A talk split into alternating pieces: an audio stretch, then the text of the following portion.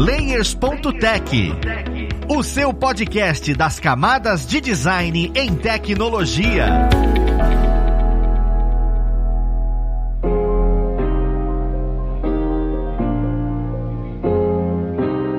Ouvintes! Eu sou Luiz Lima, designer e professor aqui na plataforma Alura, e vamos para mais um Layers.tech, o seu podcast das camadas de design em tecnologia. Hoje nós vamos conversar um pouquinho melhor sobre design e resultado. Só que como é que a gente consegue visualizar esses resultados e como o design interfere nisso em uma empresa que já está consolidada, está há bastante tempo no mercado e precisa se atualizar, né? Que no caso é a Localiza. Então, vamos conhecer quem vai ajudar a gente nesse papo. Hoje nós temos como convidada a Rafaela Borges. Ela que é Senior Product Designer na Localiza e já foi designer, já foi UX designer, diretora de arte, então consegue trazer bastante experiência. Seja bem-vinda, Rafaela. Olá, pessoal. Uma honra estar aqui participando. Vamos embora. Juntamente com a Rafaela, nós temos a Ana Paula. Ela que também é designer, né? Já foi designer gráfico, olha como ela migra de área. Já foi UX e UI designer e hoje é Product Designer na Localiza, junto com a Rafaela. Seja bem-vindo, Ana. Obrigada, Luiz. Vambora, gente. E, junto com as duas, nós temos o Antonielli Kogo. Ele que já foi Product Designer em vários outros ambientes e hoje é Design Lead na Localiza. Seja bem-vindo, Antonielli. Fala, Luiz. Boa tarde. Muito bom dividir esse palco aí, esse momento, esse podcast aí com você, com a Ana, minhas parceiras, Rafa, aqui na Localiza. Eu que agradeço muito a presença de vocês, esse tempinho que vocês disponibilizam para trazer um pouco da experiência que vocês possuem. Eu já queria começar né, a conversa entendendo um pouquinho melhor sobre como é que é o processo de conversa que vocês possuem com o cliente. Porque quando a gente fala sobre product design e você, Antonielli, que está direcionando isso, a Localiza ela tem um produto muito específico. É diferente de uma empresa que ela já é 100% digital. Ou seja, a Localiza já está aí no mercado há um tempo e a experiência ela é muito mais vasta do que só usar um aplicativo e pronto. Tem que ir lá, pegar o produto, utilizar e tudo. E eu queria saber como é que funciona esse contato com o cliente para você conseguir produzir uma feature dentro desse tipo de produto, né? Onde a cadeia que o cliente faz parte é muito maior do que apenas clicar no aplicativo, receber alguma coisa e pronto. Vocês fazem testes só com as features que vocês criam para poder saber resultados sobre isso, ou vocês têm que fazer testes da cadeia inteira, do início ao final do produto, né, do sistema que a Localiza entrega, para poder ter um resultado e apresentar alguma coisa? Antes de ir direto ao ponto da sua pergunta, acho que vale compartilhar só um cenário aqui para vocês entenderem como funciona a Localiza. Na verdade, o nosso time de design ele, ele presta serviço para clientes internos e clientes externos também. Então, nós somos um capítulo de design e quando a gente vai prestar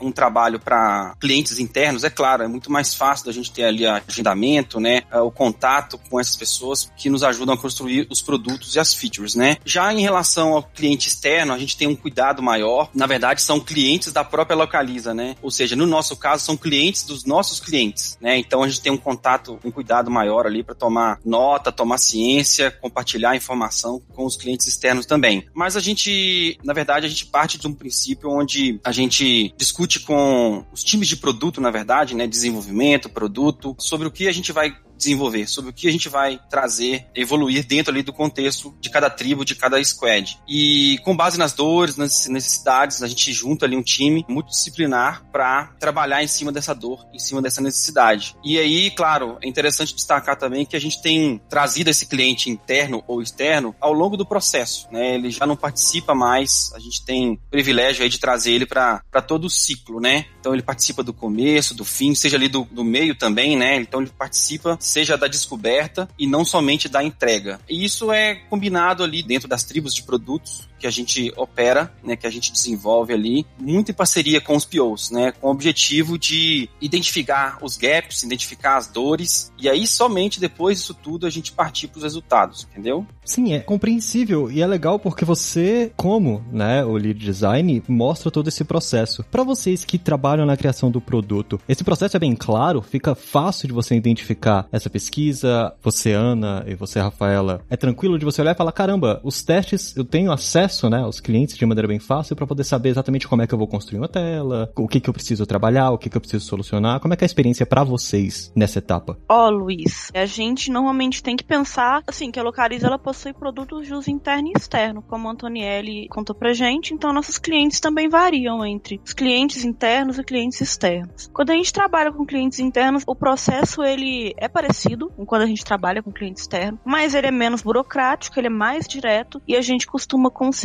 planejar e executar melhor em menos tempo. Por exemplo, é muito mais fácil recrutar, conversar com eles no âmbito de empresa que a gente tem ali uma ferramenta para isso disponível o dia todo e muitas vezes eles têm uma disponibilidade bem legal, sabe? Quando é cliente interno, a gente já precisa se planejar melhor, a gente precisa roteirizar o que a gente precisa conversar com eles, a gente precisa pensar no que, que a gente vai falar, porque a gente tem que tomar um cuidado com o que a gente expõe do nosso projeto, da nossa estratégia para fora da companhia. Então tem toda uma comunicação, às vezes até mesmo com o jurídico, a gente tem que tomar cuidado com o LGPD. Então, assim, o planejamento e a execução com o cliente externo ele é muito mais complexo. A gente tem que entrar em contato também com o pessoal de atendimento e marketing para conseguir agendar com esse pessoal, para ter acesso à base, também para alinhar quais são os ideais, né, de acordo com a nossa persona, de acordo com o público que a gente está estudando. Complementando o que a Aninha falou, queria dar um exemplo relativamente recente, onde a gente estava lançando, né, um, um produto no mercado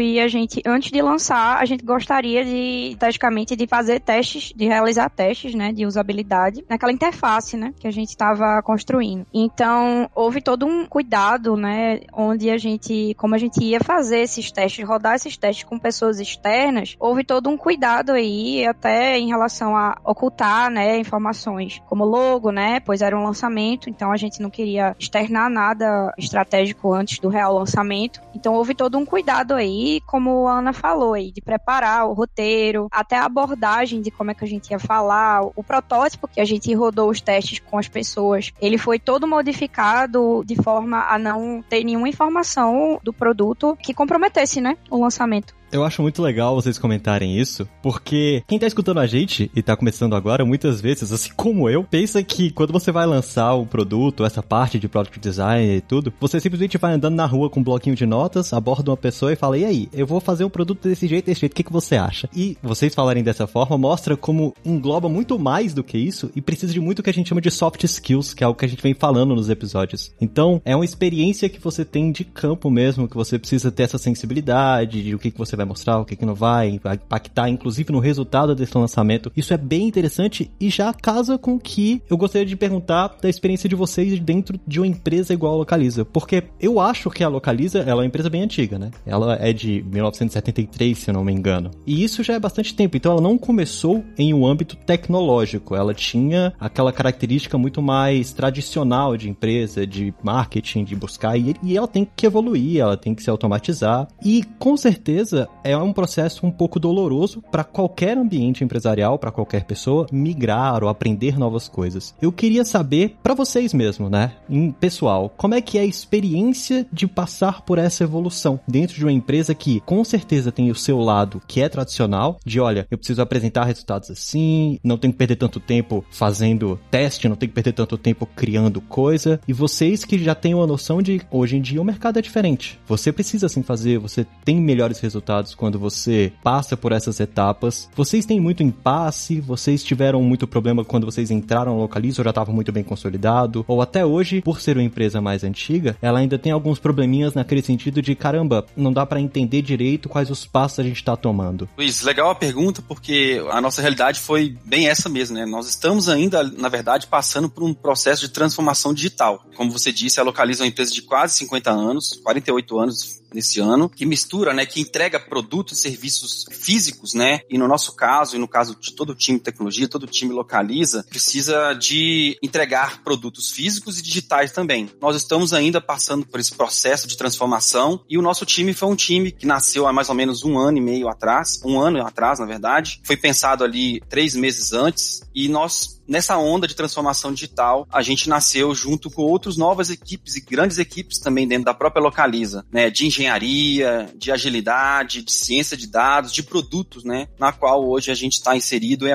e é muito parceiro, inclusive. E o interessante nessa história toda é que a nossa liderança, a nossa mais alta liderança, como se diz, nos deu carta branca para poder propor quais seriam os caminhos, né, um novo jeito de trabalhar ali dentro da Localiza, que já contava com designers, tá? Quando nós chegamos, quando eu cheguei, há um ano e meio atrás, a Localiza já contava com designers, que foram os nossos desbravadores aí, importantes nesse processo de crescimento, inclusive, mas até então, cada um trabalhava, como se diz, no seu quadrado, né? Cada um no seu cantinho ali, atendendo a sua equipe de desenvolvimento. E não porque eles queriam, né? Porque a própria Localiza ainda não tinha essa maturidade, né? De trabalhar de forma evolutiva, em ciclos de evolução de produtos e assim por diante. Mas nós tivemos um patrocínio muito interessante da nossa alta direção para se investir em experiência do usuário, para se investir em design também. Então, nós somos hoje um time aí com 20 pessoas, com a real possibilidade de crescer esse ano aí em 50%, para que a gente atenda toda a localiza, né? Atenda o negócio localiza e principalmente atenda o cliente da localiza, né? O que nós chamamos de usuário e a localiza chama de cliente, né? É legal você comentar isso, Antonielli, porque realmente tem muitas empresas, a gente que tá escutando, né? Quem escuta a gente. Muitas empresas de tecnologia já nasceram nessa geração, por exemplo, que eu já conversei aqui dentro do próprio podcast como iFood ou Nubank, e eles já têm isso enraizado. É legal você mostrar como é que é esse processo de adaptação.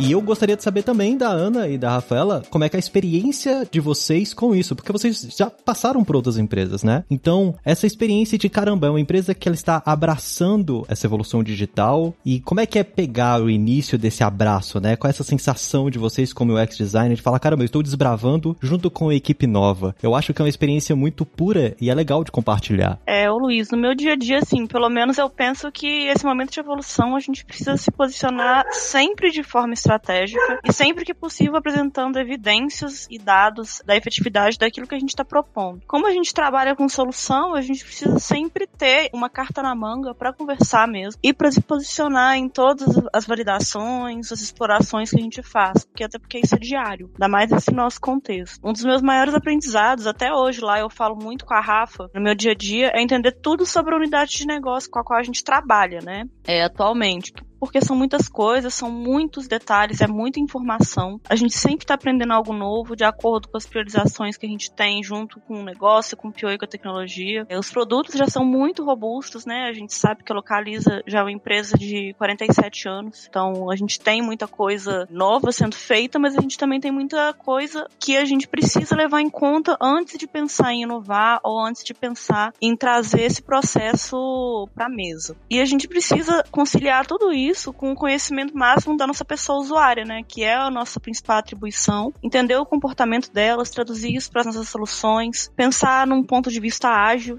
que tem a ver com a metodologia que a gente tem vigente lá dentro ainda. Então é um desafio diário, mas a gente tem aprendido cada vez mais, é muito intenso. Uma das coisas que me motivou mais assim, quando eu entrei na Localiza, foi justamente esse cenário assim de ter a possibilidade, porque eu venho de consultoria, né? Então, a possibilidade de eu lidar diretamente com o produto me motivou bastante. E esse cenário que a gente está hoje de transformação digital, iniciando, querendo ou não, um time, né? A gente tá com essa oportunidade aí na mão de pegar todos os produtos, todas as soluções da Localiza e tá evoluindo cada vez mais essas soluções aí no contexto digital que a gente está vivendo. Isso é muito desafiador e ao mesmo tempo motivador. E eu percebo isso da própria diretoria, assim, da forma como que eles incentivam o nosso trabalho, da forma com que eles valorizam a nossa atuação ali e que eles percebem, assim, o quão é importante pensar nos nossos clientes. Então, isso tem sido cada vez mais latente, assim, no nosso dia a dia. Assim, é muito massa a gente poder contar com a alta diretoria também para fazer isso acontecer. Assim, eu percebo, assim, que cada vez mais eles dão a importância devida à nossa atuação, né? Para entender, de fato, ali, desde o início, as necessidades das pessoas, usuárias, tá ali realmente de ponta a ponta, atuando para construir as melhores soluções possíveis, por conta disso trazer os melhores resultados para a empresa, né?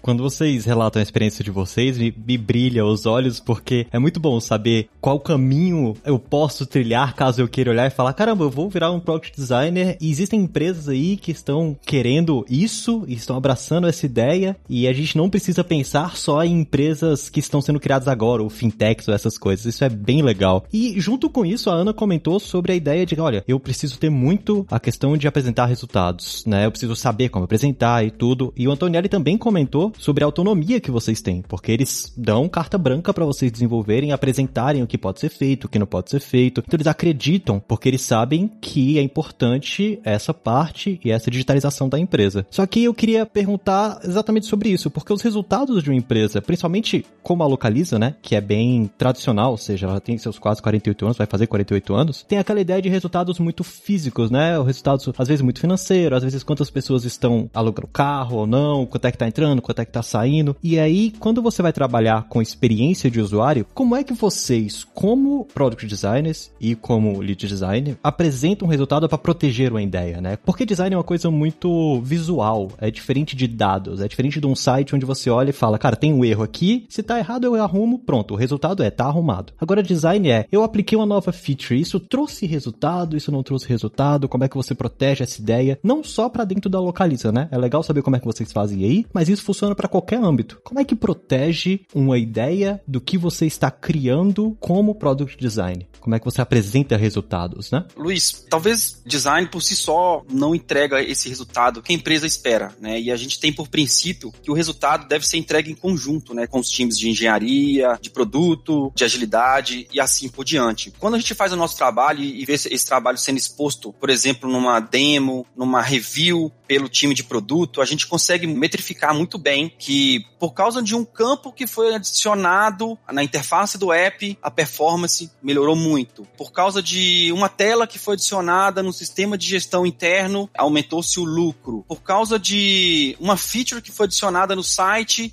melhorou o ranqueamento do produto, do site, ao entregar aquele valor pro cliente. Sim, temos as nossas métricas, os nossos OKRs, mas a gente entende que o valor que a gente entrega de verdade é o valor que vai em conjunto com os times multidisciplinares, entendeu? Perfeito. O que eu acho interessante é porque você me deu uma resposta como design lead, né? Isso é literalmente o papel do cara que tá ali e falou: "Vamos lá, equipe, vamos fazer isso". E pra Rafaela e pra Ana, isso é bem é bem intrínseco para vocês? Vocês, por exemplo, quando vão apresentar, né, alguma coisa, vocês têm isso muito bem alinhado, tipo, olha, o nosso objetivo, né, ao criar isso daqui é aumentar em tanto o resultado de tal coisa, ou é um pouquinho mais abstrato. Você apresenta e fala, cara, isso daqui fica legal por conta desse estudo, vamos apresentar, vamos ver o resultado para saber se isso se mantém ou não se mantém. Até estendendo um pouco mais a pergunta, né, para qualquer um, existem features que entram e depois saem, o resultado não foi esperado? Sim, sim, Luiz, existem. A gente utiliza, né, algumas ferramentas comuns, que são ferramentas quanti-qualitativas. A gente faz algumas pesquisas, a gente faz alguns testes moderados, não moderados, então a gente tem sempre os dados qualitativos e quantitativos a nosso favor. A gente gosta de utilizar muito essas ferramentas mais objetivas para mostrar para os envolvidos, né, no projeto. Olha, essa feature vai funcionar assim, por causa disso, a gente teve essas métricas mapeadas, as métricas básicas que a gente sempre tem nos produtos. Estão mapeadas de uma maneira X e a gente pretende trabalhar com isso para apresentar no final uma melhoria no nosso objetivo, que a gente sempre trabalha com base em alguma história do usuário, em alguma dor que precisa ser sanada, enfim. E como que a gente começa a pesquisar isso para ter embasamento até para conversar com o nosso usuário ou para rodar uma pesquisa quantitativa? A gente primeiro a gente faz um estudo se a gente já tem esse produto pronto. A gente faz um estudo das heurísticas envolvidas, a gente tenta comparar essa interface que a gente tem com os princípios guia, a gente está sempre atento ao que vem de insumo do atendimento, do setor de vendas, sucesso do cliente, outras áreas especializadas em projetos especiais, porque essas áreas elas sempre trazem muitos insumos, tanto do cliente quanto de benchmarking, estudo de inteligência de mercado, perspectiva da empresa em relação à experiência. Claro, né, para não esquecer também, a gente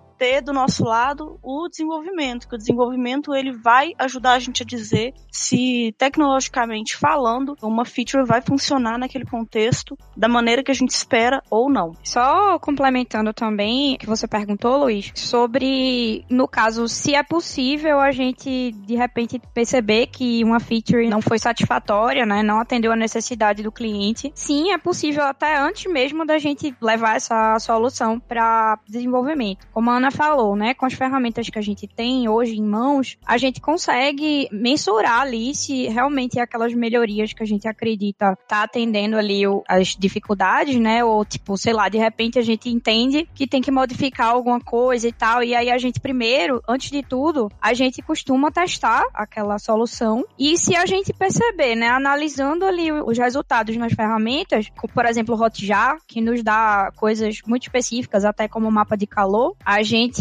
pode trazer aquilo ali também como argumento metrificável e de repente ou argumentar para sim ou argumentar para não. E aí a gente fazendo isso tá poupando até trabalho de desenvolvimento, né? Querendo ou não, porque como a gente testa protótipo, a gente faz isso antes de levar para desenvolvimento. Então isso é bem eficiente quando diz respeito a medir resultado, né? Porque quando a gente vai levar para uma review, por exemplo, a gente consegue levar em números todos os argumentos que a gente precisa para defender ou não uma solução.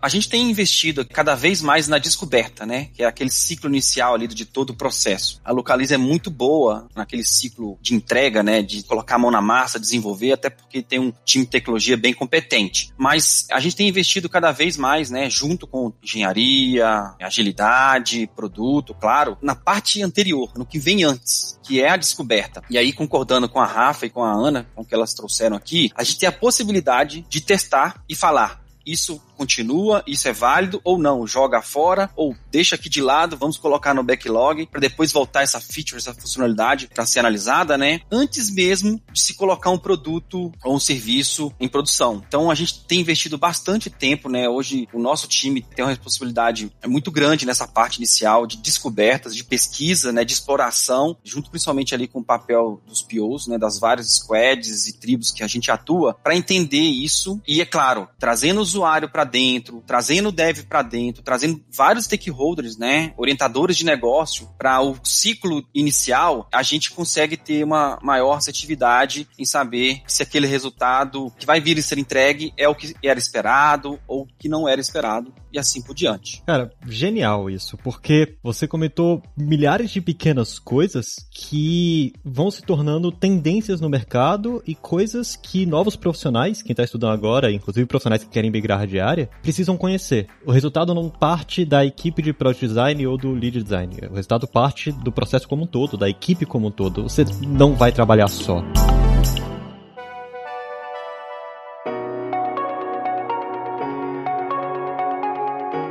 De novo entra a ideia de soft skills, de novo entra a ideia de comunicação. E acho que quando a gente fala sobre comunicação, entra naquela pequena área que é um pouco turva, que eu venho meio que fazendo uma pesquisa de campo sobre como é que é a comunicação entre a equipe de vocês, que pelo visto lida muito com, sei lá, marketing, né? Que precisa conhecer muito do produto, entender como é que isso vai ser apresentado, além da criação. Ou seja, vocês deixaram de ser apenas designers, né? Isso realmente se expandiu, o universo de vocês se expandiu. Mas a equipe de desenvolvimento, o universo de vocês se expande para esta área também, porque você precisa olhar para ele, né, e conversar, ó, isso é viável, isso não é viável. Quando você cria, você já cria e já direciona a criação pensando na viabilidade do produto digitalmente falando. Existe a, a etapa de chegar para o desenvolvimento, chegar para a engenharia, eles falarem, cara, isso é inviável, não tem como aplicar, porque você criou uma coisa que a gente não consegue produzir, por exemplo. Como é que funciona hoje, né? Essa comunicação entre essas equipes e até onde o universo de conhecimento de vocês precisa ir ou acabou indo com o trabalho que vocês executam no dia a dia? O fato de a gente poder trabalhar de forma antecipada e colaborativa, a gente já tem noção daquilo que vai ser entregue ou não. Ou seja, trazendo o desenvolvedor para esse começo do ciclo, que é a descoberta, ou seja, ele é um agente, né, de descoberta também, ele já vai emprestar o seu conhecimento pra gente e a gente vai conseguir ser muito mais assertivo na hora de entregar aquela solução, na hora de entregar aquela feature de descoberta. E aí, claro, na hora de implementar, como ele já participou do processo lá no começo, para ele vai estar tá muito mais familiarizado também. E eu citei aqui o desenvolvedor, né, pegando carona na sua pergunta, mas isso vale para usuários finais, né? Provavelmente quando o usuário final, quando for testar, né, como a Rafa e a Ana já comentaram aqui, ele não vai ser apresentado pela primeira vez aquela solução. Por quê? Ele já foi chamado para participar da construção daquela solução. Então ele só vai, entre aspas, claro, colocar ali as mãos né, na tela, no aplicativo, no site, no produto, para testar aquilo que ele ajudou a, a construir. Então, quando a gente né, tem números de que quando a gente, os stakeholders participam desde o começo, a assertividade daquilo que vai ser entregue é muito maior, né? O acerto da solução está mais próximo de ser garantido, entendeu? E eu acho que a Rafa e a Ana podem trazer para a gente aí no detalhe como que isso funciona dentro dentro ali do desenvolvimento, na hora de construir ali a experiência do usuário junto com as outras equipes que elas trabalham no dia a dia. Normalmente, um dos nossos processos de discovery, uma das primeiras coisas que a gente faz quando a gente começa a pensar em uma solução, seja ela que já está no escopo de entrega, seja ela que a gente está começando a descobrir, é envolver a tecnologia, para a gente entender até onde a gente pode ir, o que, a gente pode construir, e se o que o negócio também está solicitando está de acordo com a nossa realidade atual, né? Que a gente está atualizando muita coisa. A gente está melhorando muito a nossa base tecnológica para implementar novas soluções. Então, assim, a gente envolve o desenvolvedor desde o início, pelo menos um representante ou alguém que possa levar isso pro time de uma maneira na linguagem deles, né? Eu digo. Eles nunca são pegos de surpresa, eles sempre estão sabendo de como está sendo construído, do que está acontecendo, das informações que estão aparecendo pra gente de acordo com a solicitação, o que, que o usuário diz, e também o que está sendo decidido no âmbito de tecnologia, né? De base ali. A gente sempre tem uma relação de parceria com esse pessoal do desenvolvimento, tanto quando a gente gente precisa desenvolver, quanto até mesmo depois que a gente desenvolve. Porque depois que a gente desenvolve, a gente precisa entender se eles também entregaram o que a gente esperava, se tá tudo dentro do escopo que a gente planejou, com as interações que a gente imaginou e que a gente testou com o nosso usuário, e se tá atendendo também o que o negócio precisa, sabe? Isso é metrificável, a gente ainda trabalha com essas métricas junto com o produto, então é bem tranquilo da gente monitorar, porque a gente também tem o apoio do PO nessa questão. Volta muito no que o, o que você estava falando, Luiz, querendo ou não, o, o designer de produto, a soft skill é algo, assim, primordial mesmo, porque é o tempo todo a gente tá conversando com POs, com PM, com os desenvolvedores. Então, assim, é uma roda que para girar, ela precisa que todo mundo esteja integrado da melhor forma possível, né? Então, como o Tony e a Aninha falaram, desde a fase de descoberta, a gente tem que estar tá muito alinhado, né? A equipe tem que estar tá muito alinhada, a gente conta muito com os POs para isso. A gente nunca leva nada para os desenvolvedores, tipo, sem antes trocar uma ideia com eles se é viável, se aquilo vai caber, né, nas priorizações. Então a gente tem reuniões de refinamento, a gente apresenta as nossas ideias para os desenvolvedores, a gente faz, de repente, se for necessário, alguma dinâmica, enfim. Tem sido um processo bastante fluido. E como você falou, né, só enfatizando aqui, todo mundo tem que estar muito alinhado e, e é importante a comunicação é primordial isso, assim. Ô Luiz, e uma coisa que ajuda a reforçar muito isso é o seguinte, claro, nós temos outros perfis de designers dentro do time, né, aqueles que atuam de forma cross, né, mas os PDs, os designers de produto, o dia a dia deles, na verdade, é muito mais próximo dos desenvolvedores, dos POs, dos profissionais que atuam ali dentro das squads, das tribos, até mesmo do que em relação ao time, né? Então isso reforça ali a prioridade que a gente quer dar à comunicação, ao alinhamento dos nossos designers de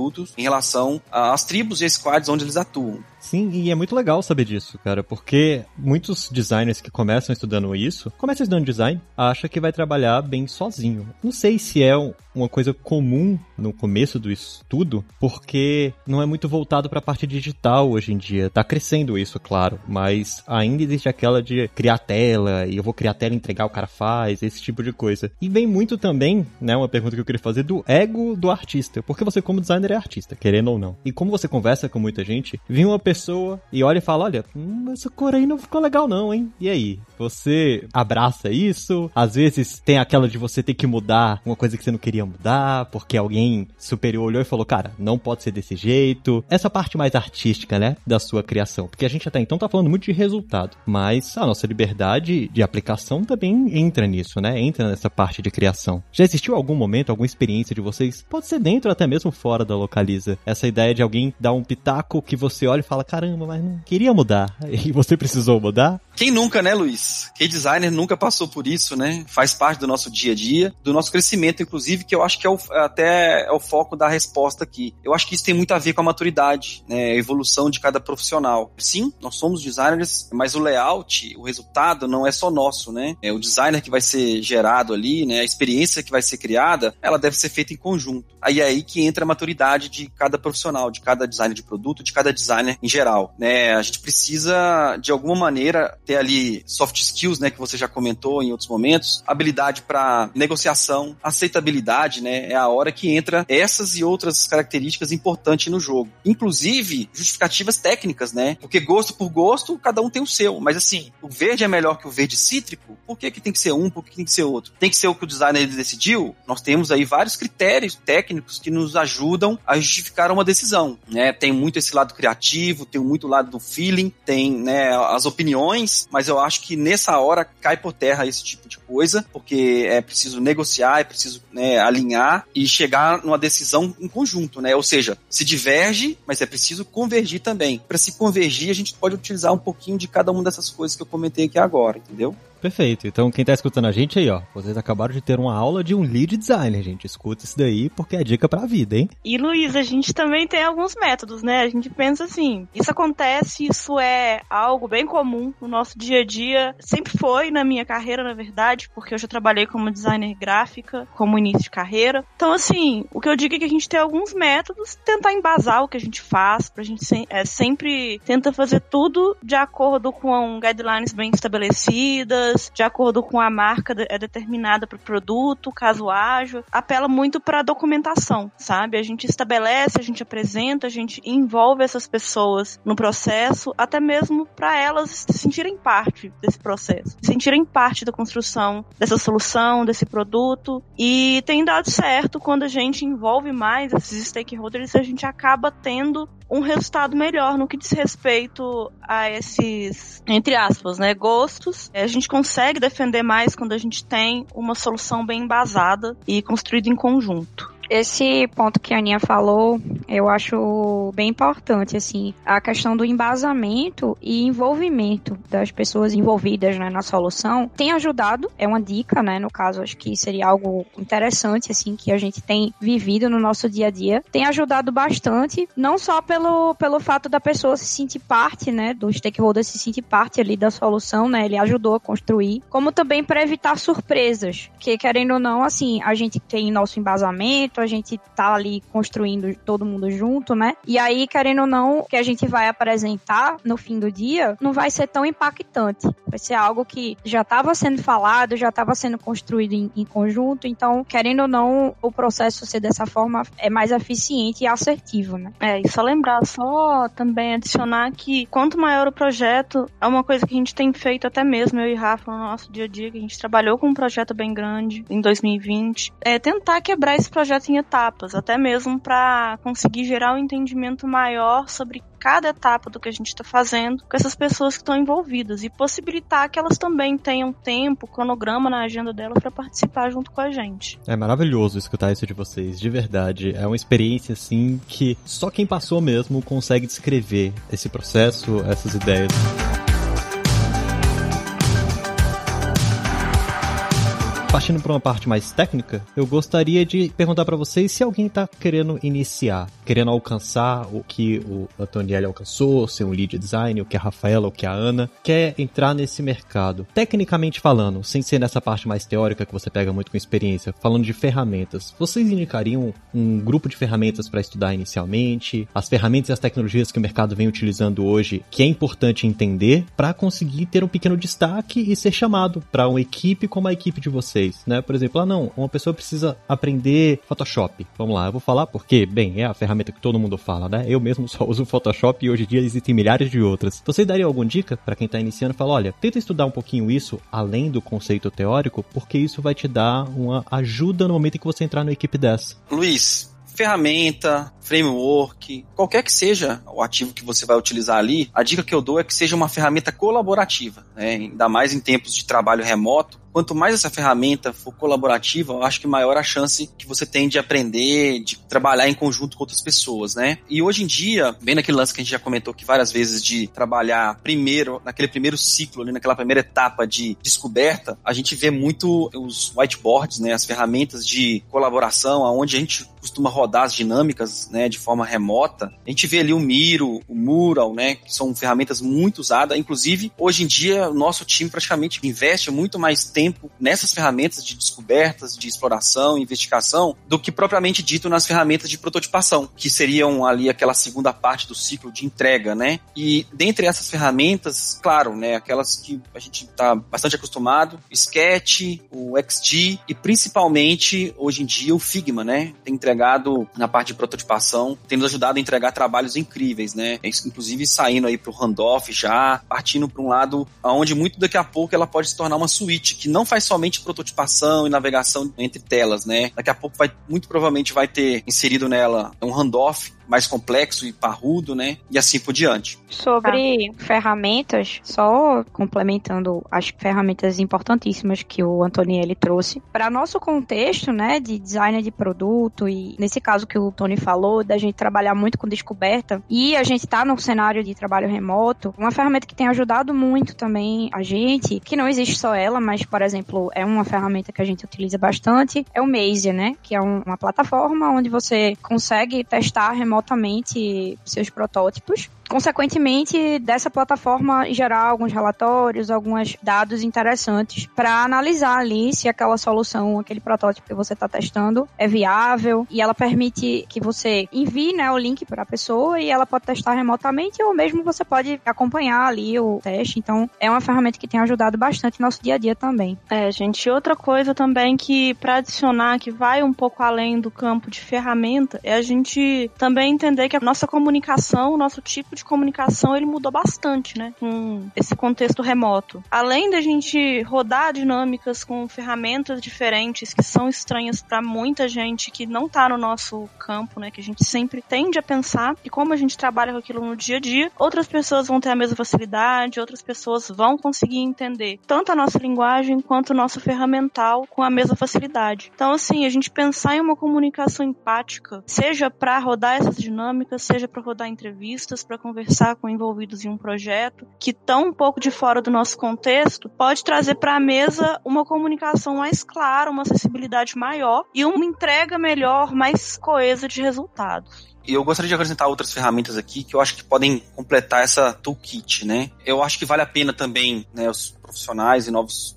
profissionais conhecerem um pouco né, das ferramentas que ajudam a mapear o comportamento do usuário, para que a gente extraia dali né, o uso daquele produto, daquele site, daquele app e assim por diante. Ferramentas do tipo Hotjar, Mixpanel, ferramentas de gestão do conhecimento também são muitíssimo importantes, né, onde a gente vai salvaguardar links, documento, reunir né, as informações de valor ali para o time, né, tipo o Notion, o Airtable e assim por diante. É interessante aos poucos ir conhecendo também ferramentas que possam nos ajudar a administrar e compartilhar design systems e style guides, tipo Zero Height, tem outras ferramentas também concorrentes. Tem surgido ultimamente também ferramentas específicas para análise e documentação de pesquisas e descobertas, né, como o Dovetail, são ferramentas bem interessantes. Mas assim, ó, mais do que qualquer uma dessas ferramentas que são compradas, utilizadas de forma free, eu ainda gostaria de destacar que são as ferramentas que nós temos, as dinâmicas e os frameworks que nós temos dentro de design de serviço. Esses caras eu acho que servem de base para tudo que a gente possa vir a fazer e num próximo passo utilizar essas ferramentas que nós comentamos aqui agora, sabe? Conhecer do template de personas, service blueprint, matriz CSD,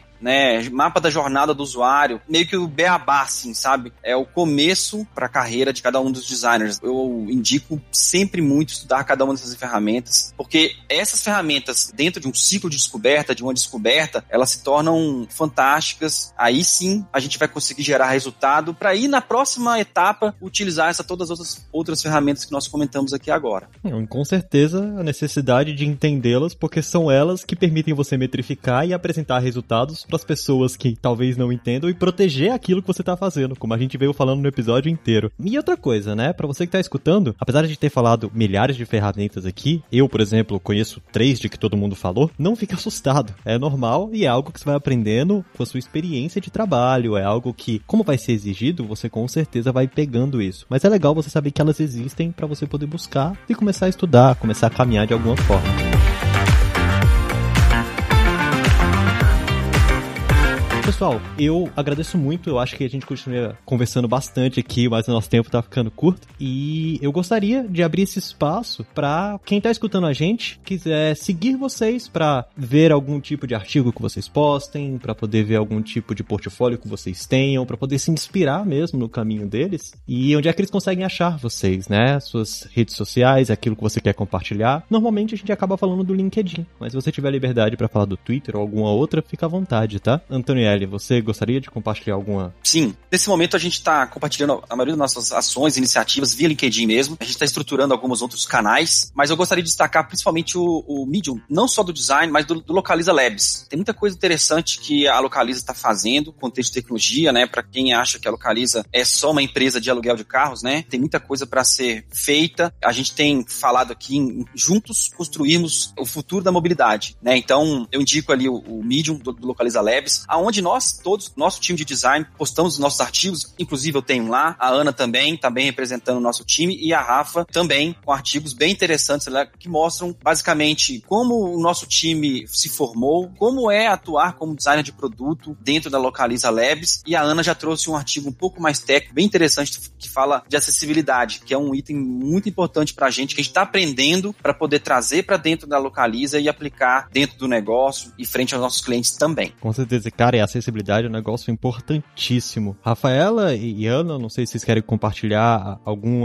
link de vocês, mídia social, que vocês queiram que as pessoas sigam algum tipo de lugar que você poste artigo, além do Medium? Geralmente utilizo o LinkedIn para compartilhar ah, conteúdos interessantes que eu estudo, né, também pelos materiais, pelos conteúdos que a gente costuma estudar, né, alguns conteúdos interessantes. Eu utilizo basicamente o LinkedIn e a gente tem o, o nosso Medium, né, como o Tony falou, onde a gente costuma postar aí até para estar tá dando visibilidade no nosso dia a dia, da nossa rotina como designer de produto aí na, na Localiza Labs. Isso, eu também costumo compartilhar algumas coisas no LinkedIn. Ultimamente eu tenho compartilhado bastante. Quando eu vejo alguma coisa do nosso time, a gente compartilha muito o que acontece dentro da Localiza ali, do Localiza Labs no âmbito de design. Né? A gente tem alguns eventos que a gente gosta de compartilhar lá quando eles acontecem. Então, o contato comigo também é por lá. Ótimo, eu vou deixar todos os links do Medium, do LinkedIn, dos convidados, das informações, tá? Aqui do nosso episódio, então fique à vontade para poder pegar. E eu gostaria de agradecer a presença de vocês, Rafaela, Ana, Antonielli. É sério, foi um papo muito legal. Eu agradeço mesmo o tempo que vocês disponibilizaram, passar a experiência de vocês, tá certo? Nós vamos ficando por aqui. Eu agradeço também mais uma vez a você ouvinte que está aqui conosco até agora, nesse momento tão solitário que a gente está passando na pandemia. Sinta-se abraçado e eu fico feliz que você esteja escutando a gente. E é isso. Nós vamos até algum outro próximo Layers.tech. Um abraço, pessoal. Fui!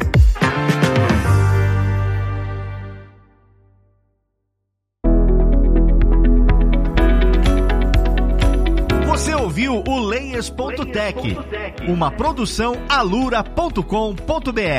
Edição Radiofobia Podcast e Multimídia.